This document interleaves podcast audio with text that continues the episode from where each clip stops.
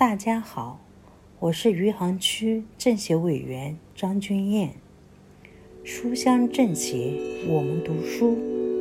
今天我给大家推荐的书是稻盛和夫的《活法》。为大家推荐这本书，主要是因为这本书里写道：人要正直，不撒谎，不贪婪，不给人添乱。待人要亲切，这些在孩童时代，父母和老师就教导的，作为人应当遵守的基本原则，这是我们在人生历程中自然就会懂得、理所当然的规范。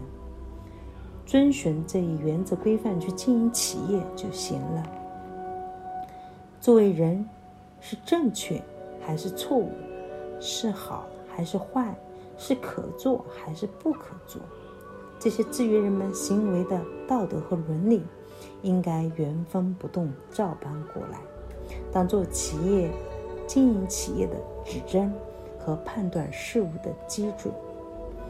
经营也是人做的，以他人为对象的一种活动，因此在经营活动中，什么是该做的事，什么是不该做的事。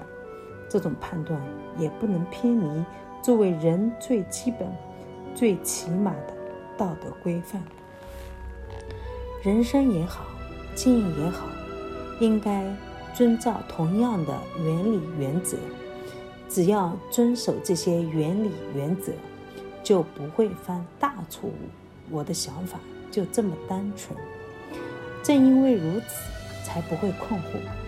才能堂堂正正展开经营活动这也与其后的成功相连。